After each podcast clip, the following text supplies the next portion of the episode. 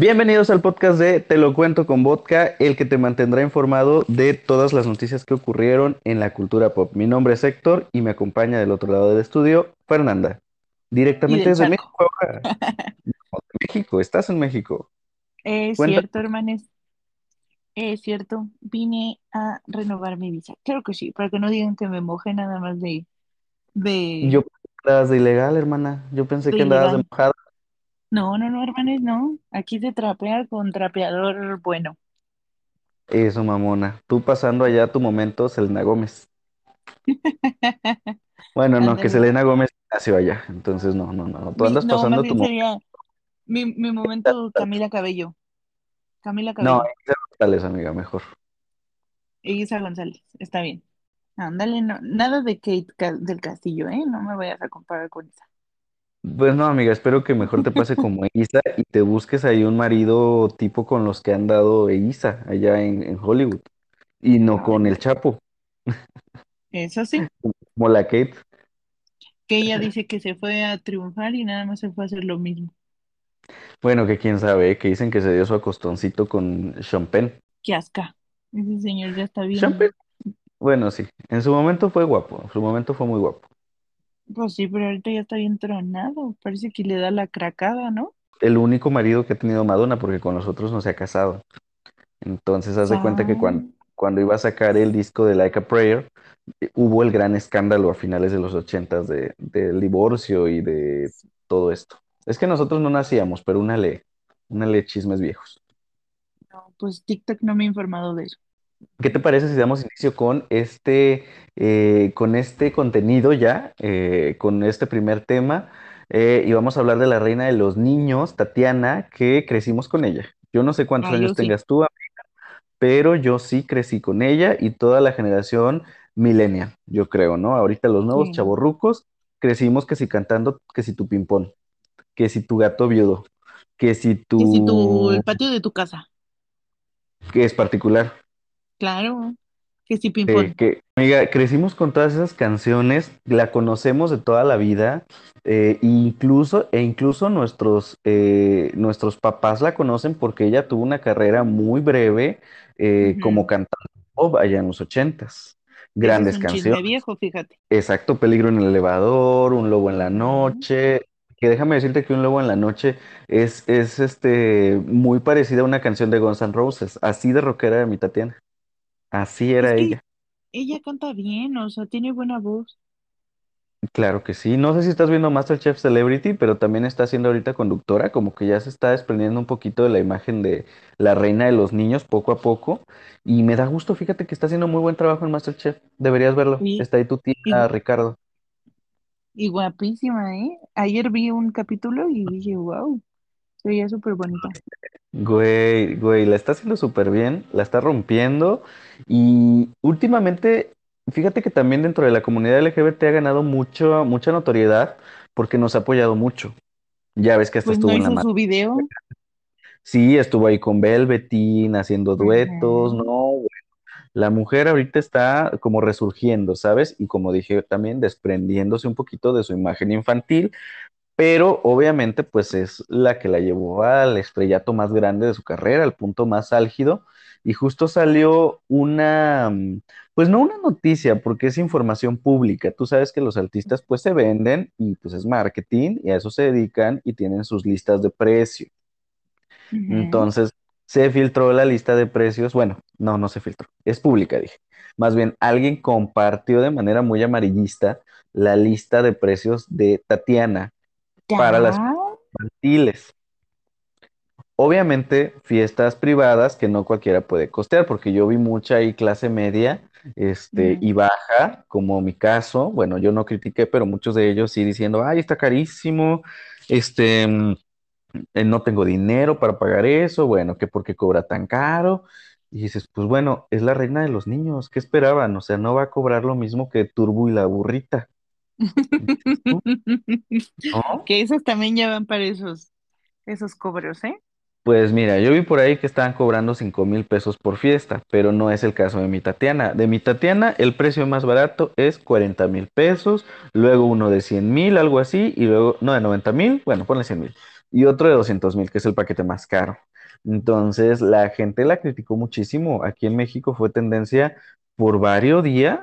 Y no sé, se me hace como, mm, se me hace un tanto ignorante también el asunto de criticar los precios porque es como te digo, es como que, güey, a eso se dedican y obviamente con esa trayectoria que tiene no va a cobrar barato. Si tú te pones a ver la lista de otras personas, eh, de otros artistas, otras celebridades, cuánto cobran, se van a dar cuenta que hasta eso Tatiana cobra barato, ¿eh? Muchos influencers cobran hasta más caro, güey, ¿Cuánto para un evento Lorena. Herrera? Pues no creo que mucho, yo creo que está a la par de Tatiana, pero mira, yo tengo un amigo que en algún momento quiso hacer un negocio de llevar artistas a cierta ciudad de Guerrero y como que le pasaban toda la lista de precios de, de varias, eh, varios cantantes y, güey, lo más barato que encontrabas era doscientos mil pesos. ¿Y quién era lo más barato? Eh, María José era como de lo más barato, pero por ejemplo había artistas como más underground, como tipo Ujú. Marianela y su sonido láser, que Uy, cobraban amo. unos 80 mil pesos, ¿sabes? O sea, por un concierto, obviamente. Bueno, es que la señora también ya está bien viejita. La vi en, en el de las, todas las más orgullosas y dije, ¡hala! pero levantan muy bien el evento. La, la verdad es que lo levantan muy bien. Y Playa Limbo sin María León también cobran más o menos unos setenta mil, o sea, cosas así, ¿sabes? De, desde lo más barato hasta cosas súper grandes como Gloria Trevi que cobra 3 millones, Belinda que cobra millones, algo así, o sea. Pero también esas artistas por la producción que llevan, güey, es como que obviamente costos de producción, ¿sí me explico? O Ay, sea, Belinda, ¿qué producción va a llevar, no mames? Pues déjame decirte que yo he ido al concierto, bueno, a la última gira que hizo Belinda, que es Catarsis, y sí lleva Ajá. producción, ¿eh? Lleva hasta robotitos ahí, bailantes y todo, sí, sí le mete, ¿cómo no? Mm. Harto cambio de vestuario, no, bueno. Pero bueno, los, los precios de Tatiana sí eran un poco, pues, era para media hora, o sea, por ejemplo, el, el- paquete más barato era media hora, el siguiente 40 minutos y lo máximo era una hora 10, algo así, para eventos privados, güey, o sea, estamos hablando también de que no eran eventos públicos. O sea, ese puro hijo de millonario cantando el patio, el patio de mi casa. Pues la verdad sí, la verdad sí, y yo creo que esa es la molestia también, porque eh, ya ves que últimamente en México Mm, Bueno, no sé si siempre, pero últimamente ha habido como mucha división y mucho mensaje de autoridad por parte de la presidencia y como que eso influye mucho en la gente en redes sociales. Y es como Ujú, agarrarle odio a las personas que, que cobran demasiado dinero y tratan de desmeritar un poco su trabajo, ¿sabes? Yo leía tweets, por ejemplo, uno de muy mal gusto de, de- de un homosexual que fue muy criticado, que decía, compartió el estado de, de- de- de los precios de Tatiana y decía, hay uno aquí que, que es doctor, estudiando posgrados y no sé qué tanto, matándome y esta mujer nada más por cantar las mañanitas cobra esta cantidad. Y es como que, a ver, zapatero a tus zapatos, dije a mi tía. ¿sabes? O sea, no tienes que desmeritar el trabajo de otros. La señora se ha preparado mucho tiempo para eso, ¿Y cuántos ¿sabes? años que lleva en el, en el medio? Pues no dos. Exacto, exacto. Entonces, no se me hace chido tampoco el tratar de desmeritarla, nada más porque va a ir a cantar las mañanitas. O sea, imagínate. Ya estaban diciendo por ahí que a Lupita Kush le salieron baratas. Le salieron gratis, más bien, en su cumpleaños, en la más draga. Pues igual porque salieron a la luz, pero como tú dices, seguramente si salen las de otros, si salen las de Maribel Guardia, pues también van a decir, ¿y qué? ¿Por el pollito con papas me va a cantar, me va a costar tanto? No. Qué ricas son las papas. La canción oficial de Mis Tabú. Pollito con papas, me la mami. Sí, amiga, pero no, yo creo que está bien. Mira, que cobre lo que tenga que cobrar, se lo merece. Y la verdad, la realidad, no cualquiera puede costear que vaya un artista a tu fiesta. Si no, imagínate, cualquier fiesta a la que iría, estaría un artista invitado, si fuera así de pues accesible. Y no, no pasa, yo nunca he ido a una fiesta, y no digas infantil, pero no sé, alguna fiesta, por ejemplo, supe por ahí que los Cava apenas estuvieron en el cumpleaños del hijo del gobernador de no sé quién, o sea, sí me explicó, o sea. Sí, no tiene sentido.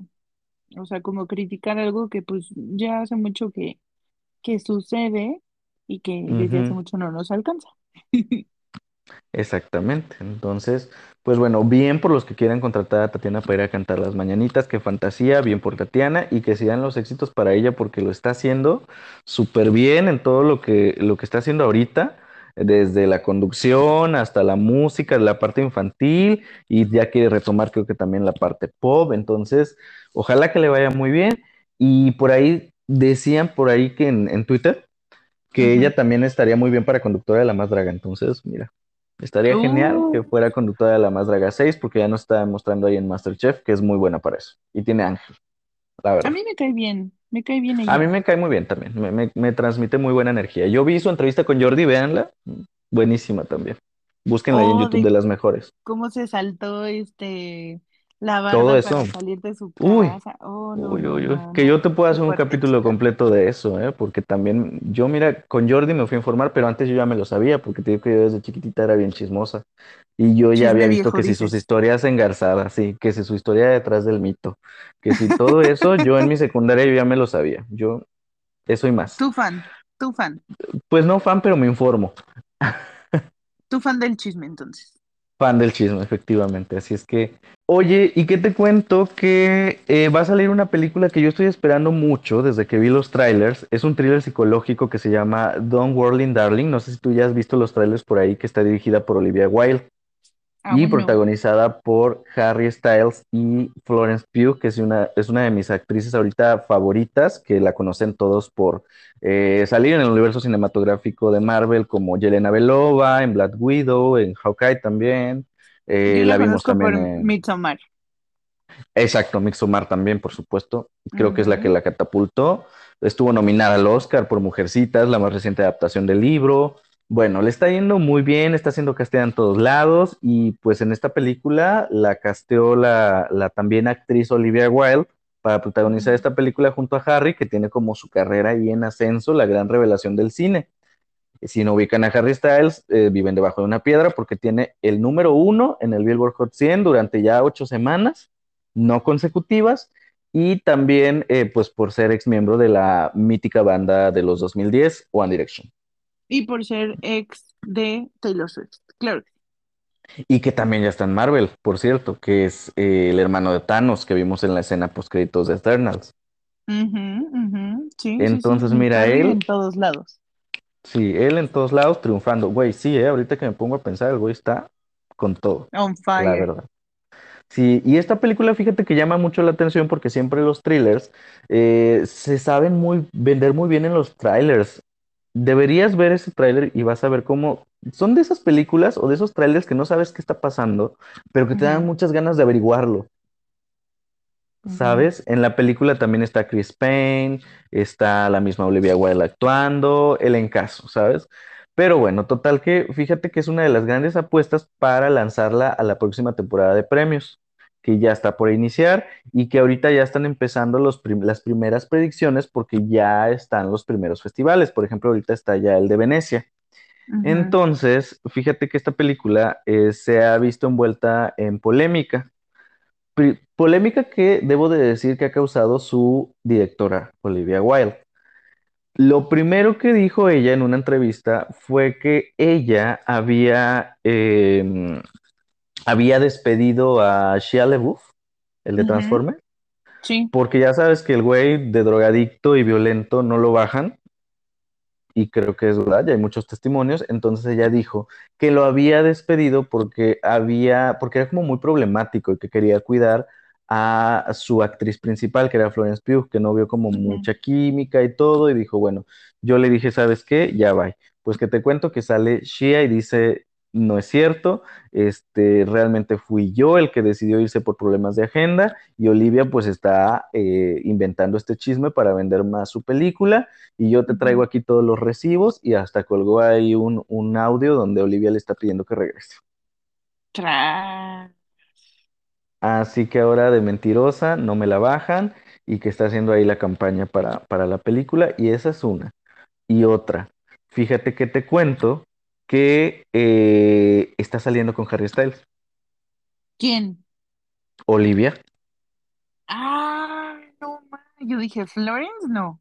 no, no, no, no, no, la que no está contenta precisamente es Florence porque dice que a raíz de esta relación eh, se le trató de una, de una manera más em, privilegiada a Harry Styles y de hecho se le pagó más a él, siendo que ella es la protagonista Y lo que hablábamos cuando de los sueldos de Lady Gaga, ¿no? Que aquí se aplicaría. Harry Styles apenas está abriendo paso y Florence es una nominada al Oscar y es la protagonista de la cinta, es para que ella le hubieran pagado más.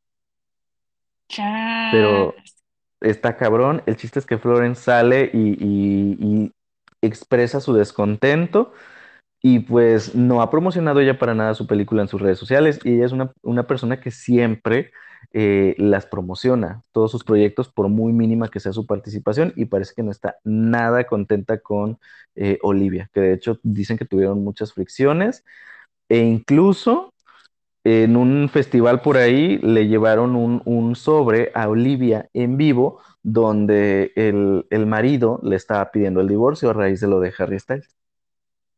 Bueno, es que también acuérdense que el chisme con Olivia es que ella es super BFFF de Amber Heard.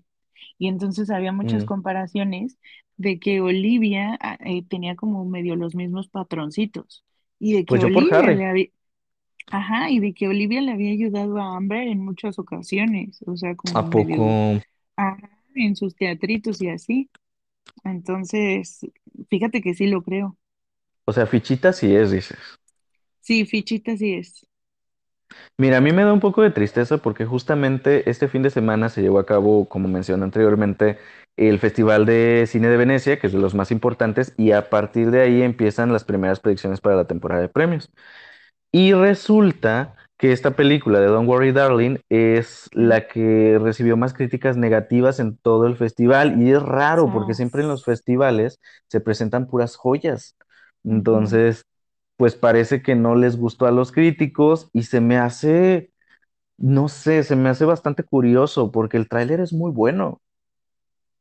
Entonces, yo no sé si ¿Cuándo se sea una campaña película? de el 22 de septiembre. Me parece que en Estados Unidos, bueno, no estás allá, pero en Estados No. Unidos ya se estrenó, pero aquí vas a estar en México el 22 de septiembre. Entonces, Mm. aquí llega esa fecha y también Rotten Tomatoes ya la destrozó. Tiene el 38% de aprobación, entonces, no sé, por ahí los primeros comentarios los estuve leyendo y dicen que realmente la que sostiene la película es Florence Pugh. Y no me extraña. pero es como de que ayúdenle un poquito a ella, porque una de las críticas decía, todo el peso sobre el, to- todo el peso lo carga sobre sus hombros eh, Florence Pugh y parece que nadie más está interesado en ayudarle a cargarla. Es que también va a ser la que, primera vez que se ve a Harry Styles ya así como por completo, porque la vez pasada nada más era solo como un pequeño, una pequeña escena, ¿no? O sea, en esta de Eternals. Bueno, en la película también de, de Christopher Nolan, eh, sí salió en toda la película, en Dunkirk, que también esa Esa película estuvo nominada al Oscar. Él no, obviamente, porque fue como, creo que fue su primer papel importante. pero no ha tenido, pues mira, tú no estabas enterada, entonces no ha tenido como este boom, ¿sabes? Y se espera que esta película sea ese boom. Oye, ¿y a ti qué te pareció en ese, en esa película él? Lo hace muy bien, la Mm, verdad es que lo hace muy bien, me, me sorprende, o sea, porque normalmente los actores, los cantantes actores, eh, normalmente son un desastre en la actuación, digo, son muy pocos, Lady Gaga ha demostrado que es muy capaz, ahora Harry. Styles también lo está haciendo, eh, pero hay muchos otros como mi Madonna, por más que la ame, que nomás no. tuvo su Ay, momento mi, muy, mi tuvo su buen momento en es Evita. este, mi referente noventero es eh, Mandy Moore. Ah, O por ejemplo. ella canta y actúa precioso. Sí, pero bueno, a muchos no les ha funcionado.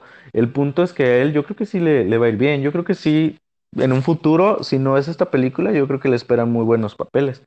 Pero total que la cinta está envuelta en un chisme tras otro. Y ahorita que tú me mencionas lo de Amber Heard, pues no me extraña que realmente Olivia esté haciendo esto para vender su película. Y se me hace una lástima, porque normalmente las películas que van a los premios, esas ujú. campañas les afectan mucho, ¿sabes? Es como de que la academia es especial. O sea, si la academia dice esa película está envuelta en mil polémicas, yo no la voy a nominar. Pero también ya se sabe que la academia nomina a, a, o sea, por otras razones que no sean, Sí, pero en este, esa parte sí es muy conservador. Eh, la- la- la ca- es que la academia tiene sus cosas, sus pros y sus contras. O sea, es como doble moral, yo sé también. Pero No sé, ya veremos. Yo la verdad espero mucho la película. Y si la, y si es una campaña lo que está haciendo la directora, la verdad es que le está funcionando porque las primeras predicciones son muy buenas de taquilla para los Estados Unidos. Entonces, también a la gente le gusta el chisme. Entonces, a lo mejor hasta por morbo, por lo de Shia o por lo de Harry, por lo de Friends, van a ir a ver la peli. Falta Yo ver la, respuesta. Yo también. O sea, yo definitivamente quiero ver esa película por ella. O sea, Sí. ella me conquistó desde Y desde entonces dije, cualquier proyecto donde esté involucrada esa mujer, yo voy a ir a verlo. Sí, a mí también me encanta ella. Hay que ver qué tal está la película, pero por lo pronto, pues ahí está el tecito, ¿sabes? El tecito de 39% en tomatómetro.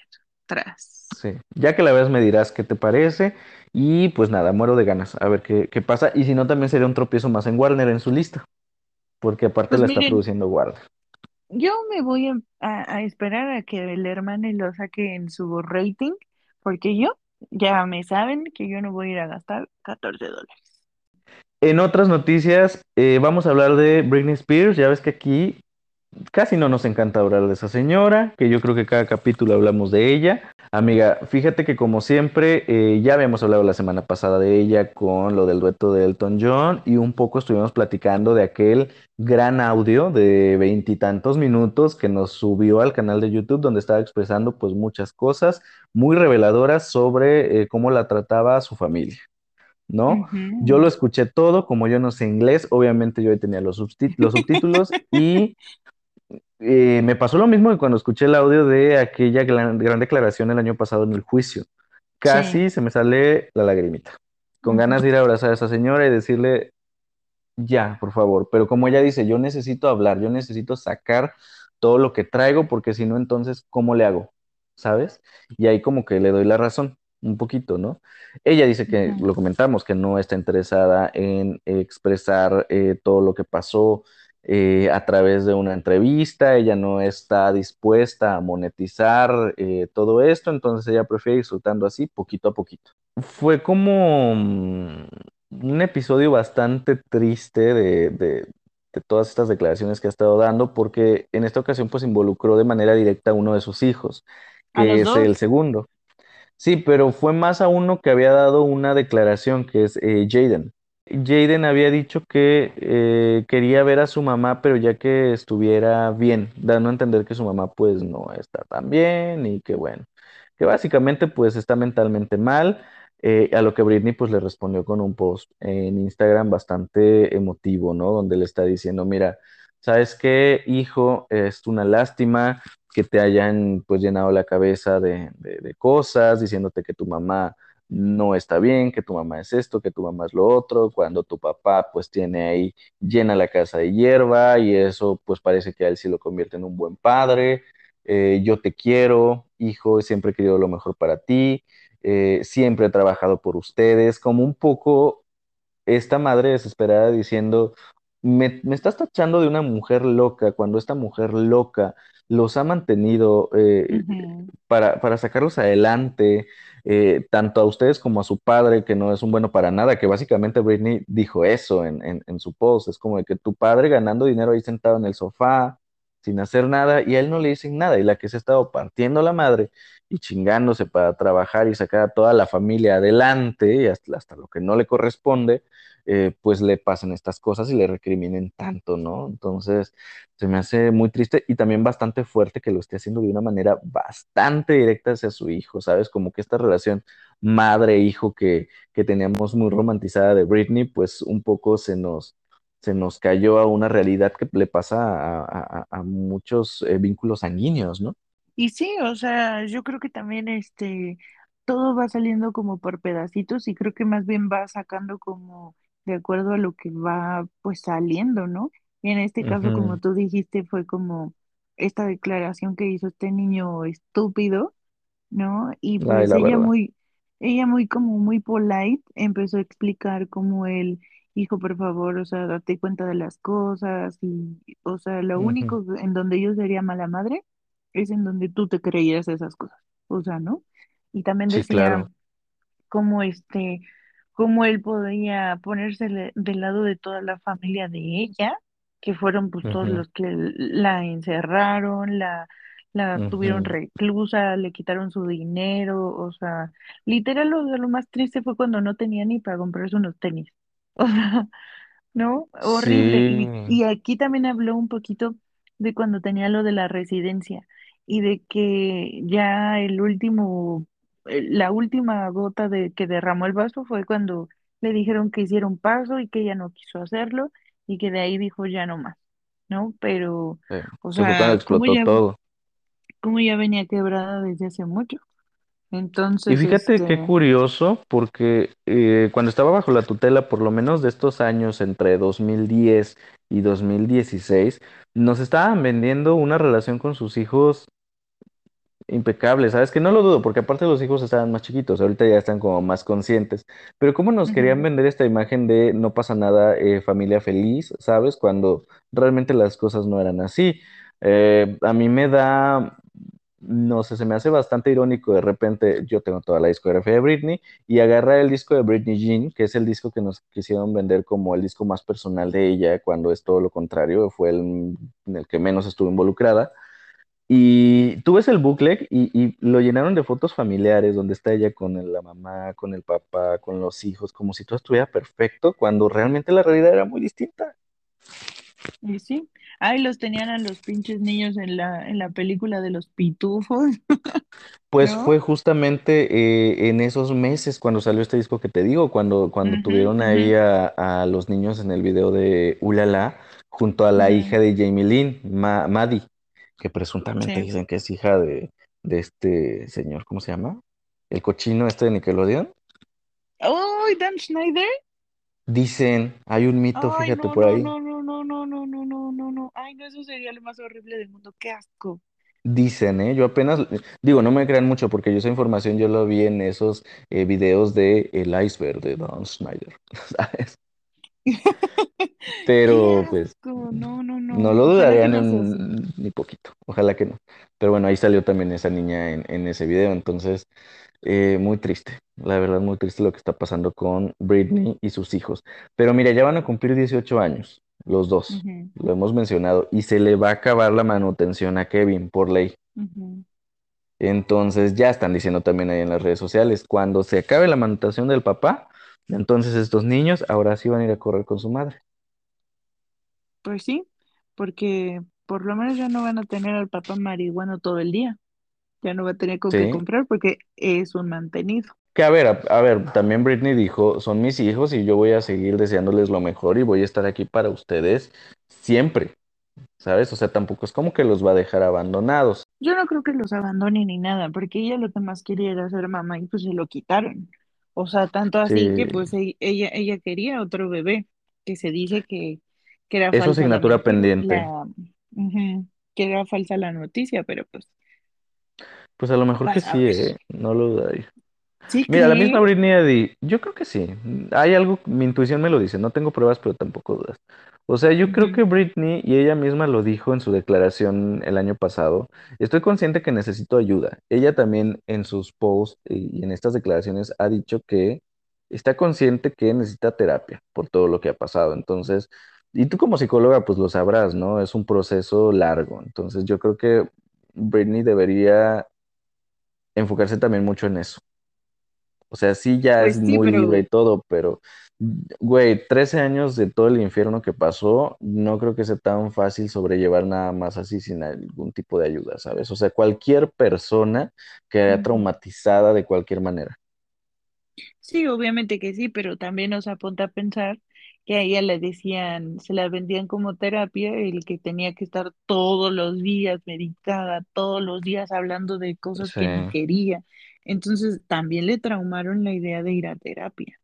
Pero bueno, ahí está la nota y pues nada, habrá más información de ella seguramente en las próximas semanas y pues aquí lo vamos a estar comentando como siempre, como todo lo que pasa en la vida de la princesa del pop. Oye, que aquí en México se estrenó una película em, de una serie muy querida eh, que la verdad yo no vi, pero sé que marcó a toda una generación que es Soy tu fan y se llevó a cabo la alfombra roja. Y en esa alfombra roja pues estuvieron desfilando eh, grandes artistas invitados y parte del elenco. Y quien es parte del elenco pues es obviamente eh, la mexicana Ana Claudia Talancón eh, con una carrera exitosísima en el cine desde los años 2000, la hemos visto muchos, en muchas películas de culto hoy en día, ¿no? Ladies Night, por ejemplo, ahorita es una película mexicana de culto, ¿sabes? Yo ahí padre a Claudia, Amaro. en novelas de TV Azteca también, en sus inicios, no, bueno, en un montón de cosas. La conocemos desde chavita, dices, ¿no? Entonces, fíjate que se lleva a cabo esta alfombra roja y ya sabes, la prensa se acerca, ella empieza a contestar las preguntas, pero pues escuchaba, pues que estaba, no sabemos si ebria o ah, con alguna hierbita o alguna sustancia por ahí, eh, pues drogas. Entonces, no sabemos, no sé, no, no, no, no quisiera juzgarla, pero de que estaba en, no estaba sobria, no estaba sobria. Eso sí, segurísimo, estaba, no sé, como yo el sábado en la noche. Estaba vibrando alto. Estaba vibrando muy alto, yo dije, quiero, quiero estar como ella en estos momentos y quiero lo mismo que ella se metió. Ay, hermano. Amiga, ¿tú cómo la viste? yo la topo nada más del crimen del padre Amaro. De otra Ah, cosa, no. claro, Entonces, así también como que mítica. ahorita que di, ahorita que dijiste que existo Shishishishima, yo dije, ay, ¿será? ¿Será? Porque Claro yo, que sí. yo también no vi el, el Soy tu fan, la neta. O sea, Amiga, sí, es que también yo creo que depende mucho del, del target de, de- de- del público, ¿sabes? Porque, por ejemplo, a ver, seamos honestos, ¿consumes mucho cine mexicano tú? discúlpenme. No. Ahí está, amiga. Entonces, ella donde ha brillado es en eso. Entonces, yo creo que también es por eso. ¿Dónde es ella y esta, la otra Ana? Ay, Ana de la Reguera. Ay, a, a- mí me gusta Martita, Martita y Gareda. Bueno, por ejemplo, Marta Gareda, que también ha triunfado mucho en el, en el cine mexicano, que, que si tú Ujú, te pones a, a- a revisar las biografías de estas mujeres, no han estado Sí, en muchas producciones televisivas, ¿eh? O sea, su vida no. es el cine. Entonces, Ana Claudia es una, pues, de estas chicas de esta generación, justamente es de la generación de Marta Gareda. Eh, la agarraron en medio de la fiesta, se quiso dar valor, qué sé yo, o Yo simplemente creo que ella quiso ir así, ambientada. Fíjate que dentro de las preguntas que le hacían, le preguntaban, ¡Uy, qué onda con tu boda, con tu boda! Y decía, ¿qué? ¿La boda de aquí de la película? Pues véanla, véanla. Y entonces, eh, este, yo dije, ¿cómo? O sea, lo que quiere evitar es su, su boda de ella, de como persona no, no ficticia. Entonces, Sí. creo que por una parte, ahí tiene un medio pretexto. Y ya horrible cuando la saca su su representante que la carga y se va de así de, que "Ay, casi casi nos confirmó lo que estábamos viendo todos, ¿no? Pero mira, siempre estas notas, mira, este tipo de notas le gustan mucho a los programas como Ventaneando y estas cosas, ¿sabes? Porque se pueden dar un vuelo diciendo, ay, pues fíjate que andaba borracha. No sé, mira, siempre se, se presta mucho el amarillismo, pero la verdad yo me estaba cagando de risa cuando vi el video. A, a mí más bien como que me dio de, ay, no, nada más le falta que se caiga. Ay, sí se cayó. Aquí el pedorrín está en que si lo hubieras abierto y dicho como de la neta vengo bien contento, como que pues no hubiera habido tanto pedorrín, ¿sabes? El chiste es que la película eh, es muy esperada, ¿eh? A lo mejor nosotros dos no No por vimos Soy tu fan. No, no por mí, y ni la voy a ir a ver, o sea, em, a lo mejor que sí me pongo a ver la serie porque veo que hablan mucho de, de ella y, en su momento cuando estaba en emisión, sí tenían muchos amigues que, que veían la serie y les encantaba. Realmente dicen que es buena, Eh, entonces habrá que verla. Y dicen que también, la misma Ana Claudia dijo que ya va a haber una segunda temporada también de, o tercera, no sé, bueno, una, una temporada nueva, digamos, de, de Soy tu fan después de 10 años. Un reboot. ¿sabes? No, va a ser una continuación total. No, no, Ah, no, ok. no. Sí, no completa, con el mismo elenco. De hecho, fíjate que también en esa película tenemos eh, a Juan Pablo Medina. Justamente también es su primera aparición en una alfombra roja después de aquella trombosis que, que le dio y que por la cual tuvieron que amputarle una de sus extremidades. Oh, Entonces, cierto, sí entonces por ahí andaba también Juan Pablo. Yo no sé si esa, peli- esa película la grabó antes o después de, eh, no, no tengo esa información. Y también está por ahí eh, Martín Altamira. Eh, fíjate que en la vida real es el- él es novio de Vivi. de esta ¿El de la niña? Regina Blandón. Que ¿Cómo por cierto le lleva sus 20 años. Que es muy guapo. A mí se me hace Ah, muy guapo para la edad que tiene. Bueno, no sé por qué a mí me gustan mayores. Pero la Bibi tiene los mismos gustos que yo. Sí, sí, sí, sí. De ¿Ya lo viste? viejo. Pero déjame te corrijo porque no es Altamira, es Altomaro. Ah, ese, eh, ese, por eso no lo conocía, sí. Por No, eso no daba, por eso no, no lo ubicaba. Yo decía, ¿quién? no daba. Pero, Sí sabía pero que lo estaba sí, diciendo mal. sí es el coprotagonista, el de, el que es novio de Ana Claudia en la serie. Pues sí, pero vayan a ver ustedes Soy tu fan si les gusta ahí en casita y si marcaron también eh, su adolescencia eh, a principios de la década pasada, pues adelante, disfrútenla. Eh, de lo que sí les voy a contar, obviamente, es de eh, algo que tiene que ver con Marvel, porque yo eso no me lo pierdo, ni una de las noticias, ni uno de los trailers. Yo, mira, cada vez que sale algo de Marvel, yo me la vivo. Marvel a mí me da vida. Marvel es vida, amiga, es vida, la verdad, es ganas de vivir. Tú Y podrías fíjate ser que Mr. Barber.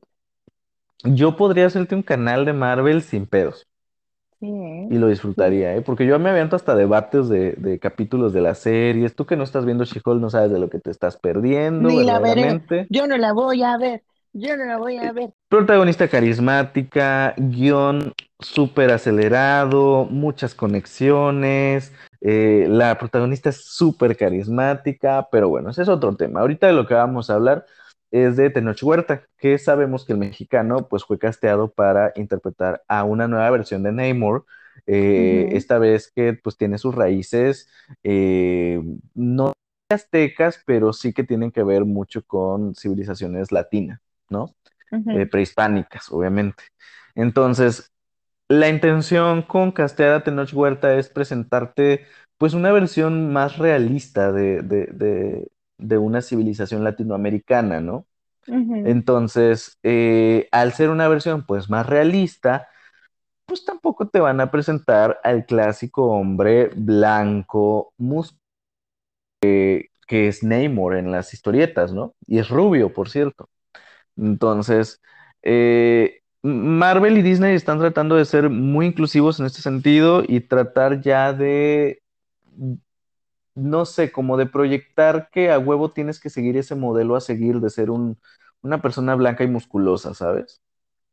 Como que Disney y Marvel se están dando cuenta que eso ejerce mucho más presión, esos modelos, en, en la gente, ¿no? El de decir, pues a huevo tengo que matarme para verme así de mamado y, y, y para ser aceptado, ¿sabes? Como que este mensaje no mucha gente lo capta y esa es la razón por la que ha habido mucha inclusión en, en, en muchas cosas, no nada más en películas, ¿no? De ponerte gente más real, ¿sabes? Bueno, el punto es que mucha gente se atacó desde que castearon a Tenoch porque pues no cumplía con este modelo, ¿no? Y una de las personas que se atacó muchísimo, pues fíjate que fue el mismo creador, el que dibujó a Namor en las historietas y subió una comparativa donde está Tenoch de espaldas, que es el cuadro este que sale en el tráiler de Black Panther, Oh, sí. y, es, y está otra foto de él, del creador, que tiene sesenta y tantos años, también de espaldas, eh, pero el señor está así como me gustan a mí, mamados. Digo, eso ya es gusto mío, ¿verdad? O sea, no tiene nada que ver con lo que hablé anteriormente, pero se sabe que a mí me gustan viejitos y mamados, claro que sí. Entonces, yo lo vi y dije, hola, creador.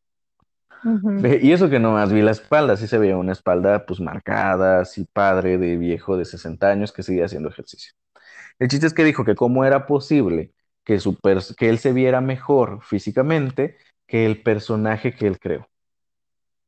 Le llovieron las críticas y obviamente él borró su post a los minutos. Pero pues mira, internet es, es canijo y ya había capturas de pantalla del post en todos lados. Pero es que mira, o sea, también si le ponen de frente, el Tenoch no se ve mal, o sea, no se ve No, ni gordo, ni bofo, ni nada. O sea, yo creo que más bien, o sea, esta espalda es una espalda, pues muy como real. de cuerpo, como de cuerpito mexicano, ¿sabes? O sea, el Ujú, cuerpito mexicano no te, no te da el, el músculo loco, ¿sabes? ujú. O La sea, mayoría del cuerpo mexicano en promedio, o sea, ujú, Sí, sí, sí, es sí, a lo sí. que nos O sea, referimos. el, el promedio es chaparrito con este tipo de cuerpos. Como, o sea, ¿qué es lo que quiere este probar con esto? O sea, que él está mamado o qué. ¿no? Porque Pues al mira, final de realmente lo que está probando con esto es que el señor tiene una edad donde no está entendiendo ciertos temas, como mucha gente de su generación, ¿no? Que es lo que justo lo que acabo de plantearte en estos momentos. Es lo único que nos ha estado demostrando, que él sigue con este modelo de que a huevo te tienes que ver de cierta manera en pantalla para que seas aceptado. No, pues es que lo que quiere es el Capitán América y Thor. Y pues para eso, para eso ya existen esos dos, ¿sabes? O sea, Exacto, ¿para qué quieres más? Ahí están los que tú quieres, pues sigue eso, sí, ya. exacto. El universo cinematográfico de Marvel es cada vez más grande que ya hay para todo. O sea, si te gusta un rubio blanco hegemónico, ahí está eh, Thor. Si te gusta una persona latina como Tenoch, pues ahí está Namor, ¿no? Si te gusta un asiático, ahí está Shang-Chi. Ya tenemos también a Miss Marvel, que si te gusta una chica musulmana, eh, pues ahí está también ella. Si te gusta alguien, pues que con un modelo más este, norteamericano, pues ahí está mi Florence Pugh, eh, siendo Yelena Belova. De, no sé, o sea, hay para todo, ¿sabes? Entonces es tan grande y tan diverso el universo cinematográfico de Marvel, que yo creo que hay cabida para, para todo esto. A lo mejor el señor está un poco enojado porque dice, ah, pues mira, yo lo dibujé así, me lo están haciendo de otra manera, pues está bien, señor, usted lo dibujó en las historietas.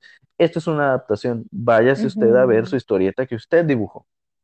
Pero es que aparte abran la, a la, la imagen, o sea, si se dan cuenta en, en esa imagen, en esa específicamente, obviamente que Tenoch tiene las manos abajo, pero hay otra en la que sale con, con el, las manos un poquito más arriba y ya se ve Ujú. bofón, o sea, tampoco está así, así. Y aunque, y aunque no ¿eh? También es válido. Así fuera Sí, un Tenoch gor- gordito interpretando a Namor, es válido también porque estamos hablando, obviamente, de épocas donde cualquier tipo de cuerpo es válido para ser sí. representado, ¿no? Y no es la primera vez que se hace que un personaje de las historietas lo llevan al cine de otra manera. Nadie dijo nada de Nick Fury. Nick Fury en los, en los cómics es rubio y es blanco. Y, y en el universo cinematográfico de Marvel lo tenemos interpretado por Samuel L. Jackson, que lo hace espectacular, eh, siendo una persona afrodescendiente y ni siquiera es rubio, está pelón. Ya hasta lo adaptaron a las, a las series animadas de esa manera. pues es lo mismo que este, bueno, pero es que aquí no, no es Marvel en DC con con el Momoa. Es lo mismo. O sea, Ah, también. Aquaman no es así. Aquaman es rubio. Y nadie dije dijo nada. ¿Por qué? Porque Aquaman, pues por lo menos está musculoso y la gente lo acepta. No es como que, ay, Jason. Momoa. Porque eso eran los comentarios al principio, cuando recién salió Aquaman, ¿no? Era como que, ay, quiero que me apriete Jason Momoa, ¿sabes? O sea, todos, si tú te das cuenta, todos, todo, todo eso se concentra en su cuerpo, Sí, ¿sabes? Se les, sí, se les hace sexy.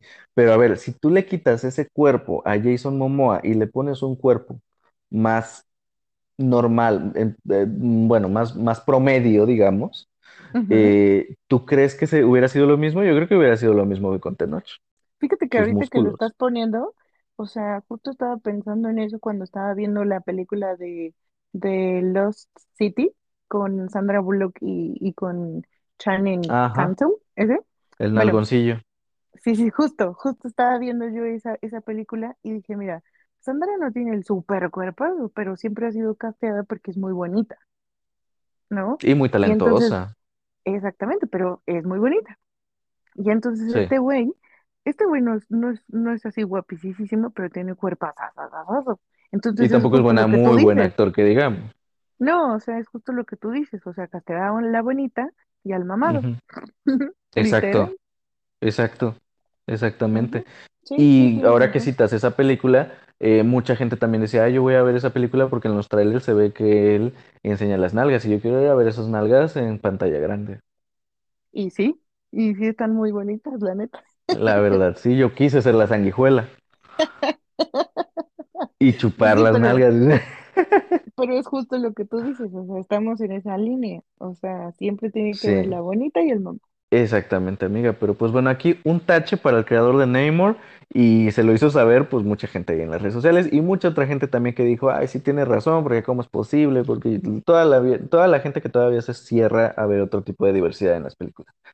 Pero bueno, yo ya muero de ganas, faltan exactamente dos meses para que podamos ver Black Panther eh, 2 y pues ya veremos el eh, trabajo que va a hacer Tenoch Huerta ahí en esa película, que no dudo que va a ser un trabajo espectacular. Y ya lo estaremos aquí hablando.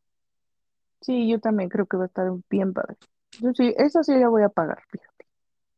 Esa pudiera ser la película. No, y sí, eso, eso es obligado, amiga. Si no lo haces, pecado. Porque esa pudiera ser la película que le pudiera quitar el título de la película más taquillera a Top Gun del año.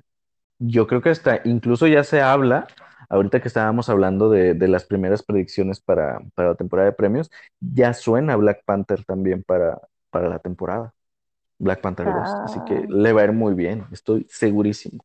Fíjate que estas son todas las noticias ya de esta semana. ¿Te parece bien si pasamos a la sección de cine y televisión? claro que sí.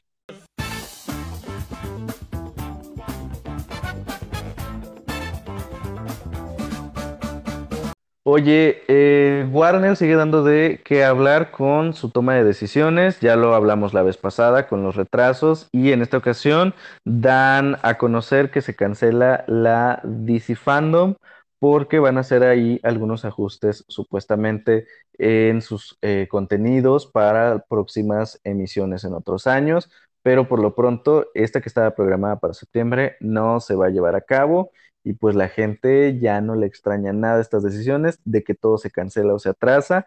Y pues mira, también si te pones a pensar, la DC Fandom se usa para eh, anunciar los grandes proyectos que va a tener eh, DC y ahorita sabemos que DC está más muerto que vivo, entonces tú dime, ¿qué proyectos van a anunciar ahí? Pues lo mejor fue cancelarlo, Pues sí, o sea, ¿no? ¿qué, qué, qué iban a anunciar?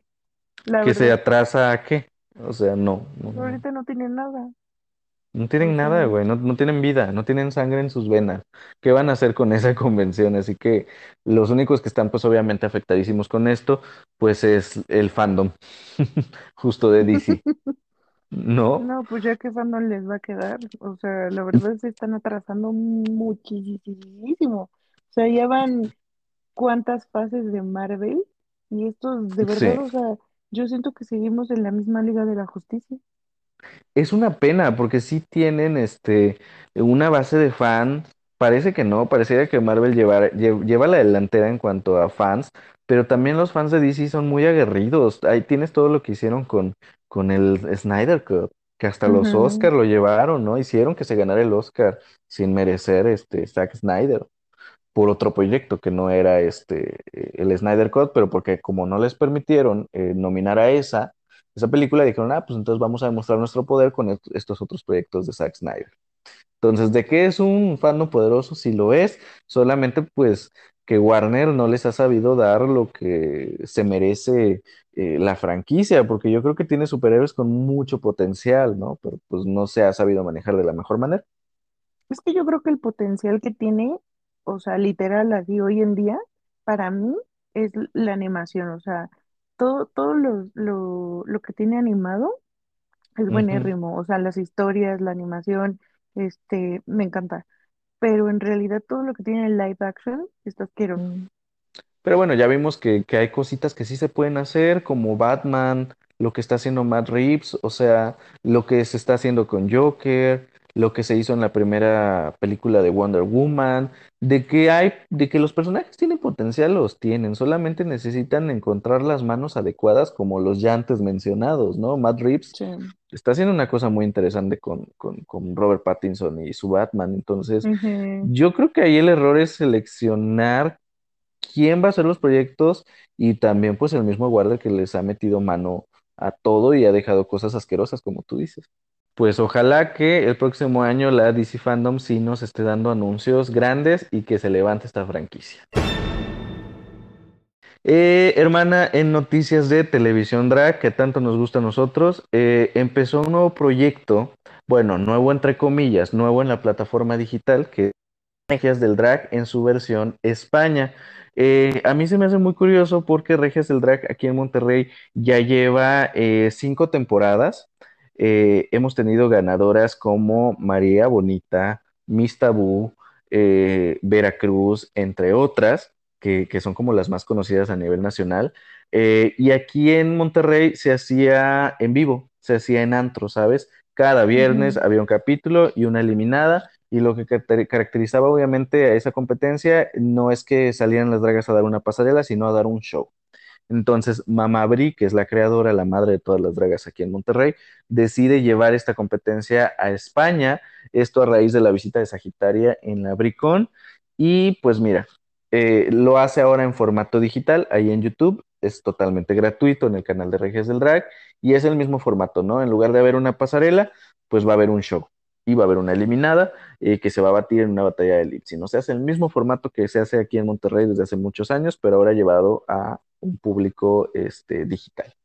Y que Entonces, también ya muy copiado, ¿no? O sea, no está también la de eh, Drax Factor. O sea, y ajá, este, y ajá, este último que hicieron Migala y la Bies, la una de corona más, este, sí. una corona más, o sea, como que ya más o menos está, está medio pirateado, choteado. Sí, pues mira, vi el primer capítulo de Regias España. La verdad es que creo que la selección del cast es muy buena. Todas son muy carismáticas. Eh, yo creo que son, también son baby drags todas, eh, pero tienen esa personalidad de reality que yo creo que Mamá Brisi tuvo un muy buen ojo para seleccionarlas. Obviamente, eh, al ser un proyecto independiente, tiene muchísimas fallas técnicas. Muchas, pero no se las juzgo porque es un proyecto que se está haciendo literalmente con dos pesos y se le está poniendo todo el empeño del mundo y eso se nota y las ganas, ¿no? Entonces, eso se valora muchísimo y pues vamos a ir viendo cómo se desarrolla la competencia. A lo mejor el audio está mal, agradece que sea un, producto más que va a creciendo. Recordemos que la más draga también empezó dos pesos eh, y ahora fíjense en todo lo que se ha convertido. Yo valoro mucho lo que está haciendo Mamá allá en España, así que pues véanla, denle una oportunidad, se estrena todos los jueves, está ahí en el canal oficial de Regias del Drag en YouTube a las 3 de la tarde hora México y 8 de la noche hora España. Hermana, y hablando de producciones de tres pesos, fíjate que eh, se liberó el primer tráiler de Winnie the Pooh, Blood and Honey, Sangre y Miel. Esta primera producción eh, independiente de, de, de Winnie Pooh, porque resulta que hace poquito cumplió 100 años el personaje, y bueno, todo el cuento, todos los personajes que acompañan el universo de, de, de, Cin- de Winnie Pooh.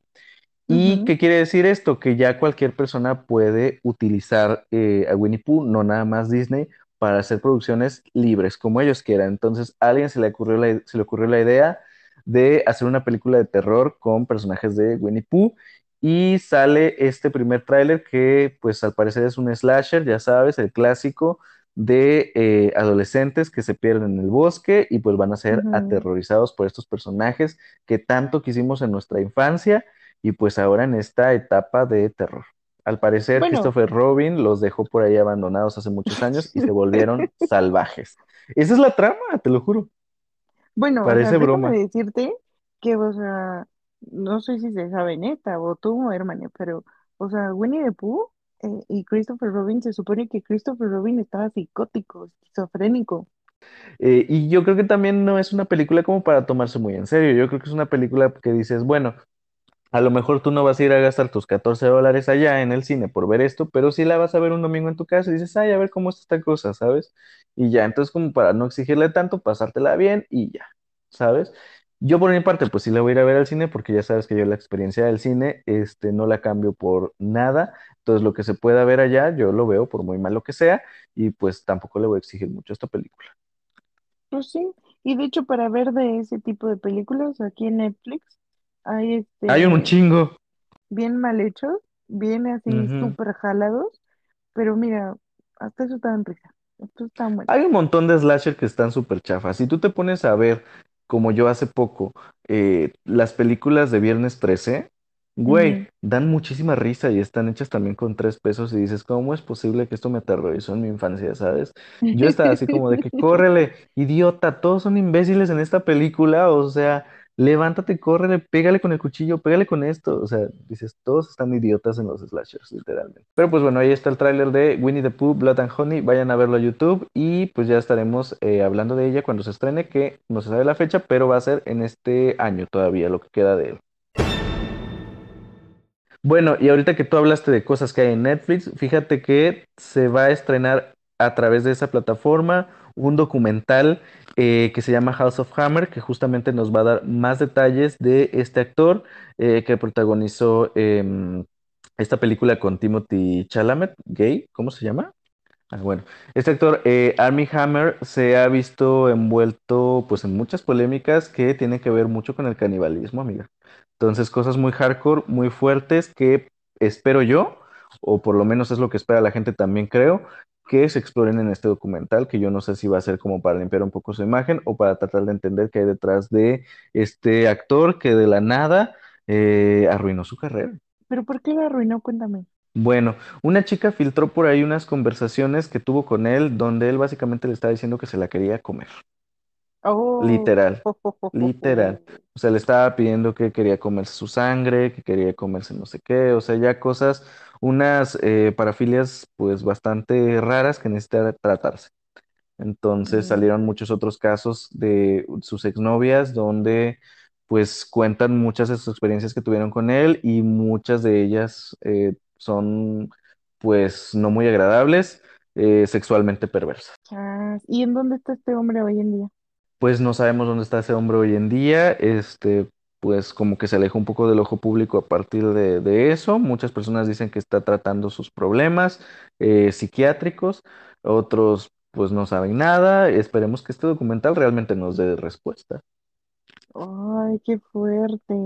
Pues claro, entonces esto es vida real, así que esperemos a ver ese documental. Por lo pronto, pues ahí está ya el primer avance en YouTube para que usted vaya a verlo y aquí estaremos eh, comentando acerca del documental cuando se estrene. Claro que sí. Esta primera semana se estrenó también los dos primeros capítulos de la nueva serie El Señor de los Anillos, El Poder del Anillo, que ya está disponible en Amazon Prime Video. Eh, dos capítulos que, bueno, yo solamente he visto el primero, no he visto el segundo todavía, pero el primero me pareció muy bueno a nivel producción, que es lo mismo que yo elogio mucho de la trilogía del Señor de los Anillos eh, de los 2000. Siempre estas películas tienen algo que se agradece, que son locaciones naturales y un valor de producción exquisito, o sea, gente comprometida en cuanto a los que están detrás, eh, desde vestuarios, peinados, hasta gente que está actuando, que está bien comprometida. Entonces, todo eso hace que sean producciones que se agradecen visualmente, ¿sabes? No soy muy fan de las películas épicas, de las historias épicas, ni tampoco de la fantasía de este tipo, pero a mí la trilogía del Señor de los Anillos me gustó mucho. Este, eh, marcó aparte un hito en el cine también. Eh, y estos primeros dos capítulos, bueno, por lo menos el primero que yo he visto, me pareció muy bueno visualmente. Ya veremos la historia cómo se va desarrollando pero sí es obviamente de este tipo de historias que se van desarrollando de una manera muy lenta y pues bueno, no a mucha gente le está encantando, eh, no sabemos qué es lo que está pasando, pero Rotten Tomatoes incluso tuvo que bloquear las, las reseñas del público porque al parecer hay una campaña de desprestigio por ahí porque el fandom es tóxico. Entonces hay Mm, cosas que no les está gustando y dijeron, mira, entonces mejor la vamos a, a boicotear.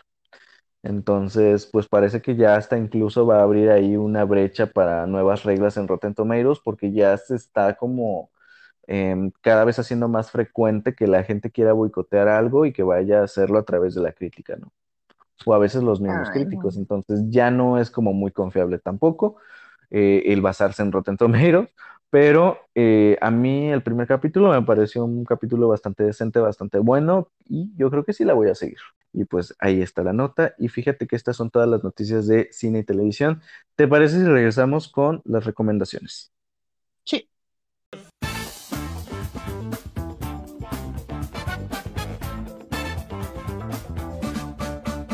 Bueno, pues yo les recomiendo la serie de Sombra y Hueso en Netflix. Para el que no la ha visto, esto está chido, está entretenida y siguiendo el tema de estas cosas como fantasiosas, medio del año medieval. Digo, esta no está tan medieval, pero pues sí es como años de caballos, ¿verdad?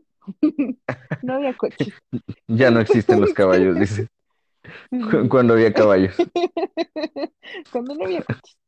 Entonces, este, es una serie que nada más tiene una temporada y tiene solamente ocho capítulos.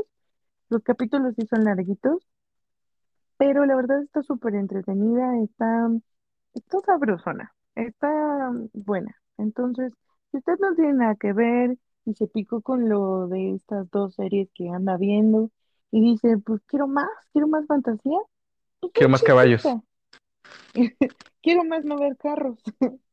Esta, Sombra y Hueso de Netflix.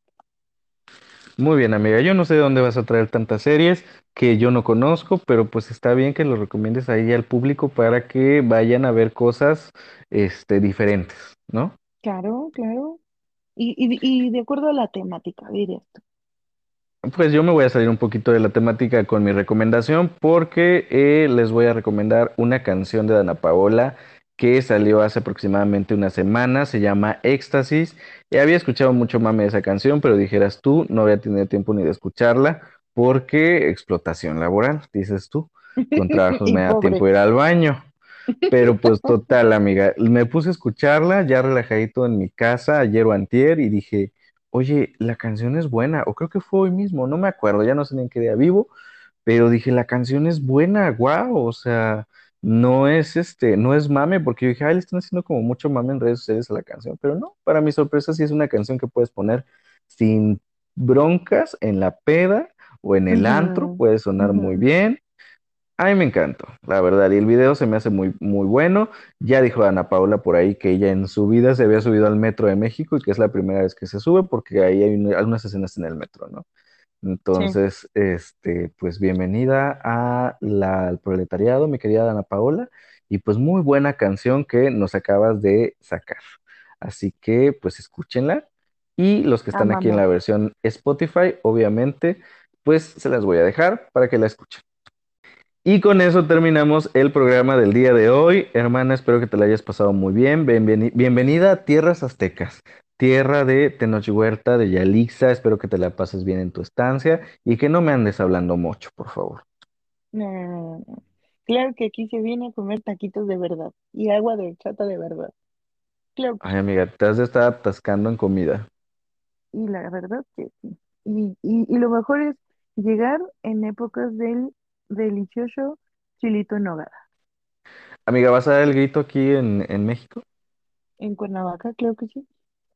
Súper bien, hermana. Qué bueno, mira, te viniste a México a celebrar esa gran independencia, entre comillas, que tenemos todos los mexicanos. Así que, hermana, aquí nos estaremos entonces eh, eh, viendo, bueno, no viendo, pero sí nos está Sintonizando.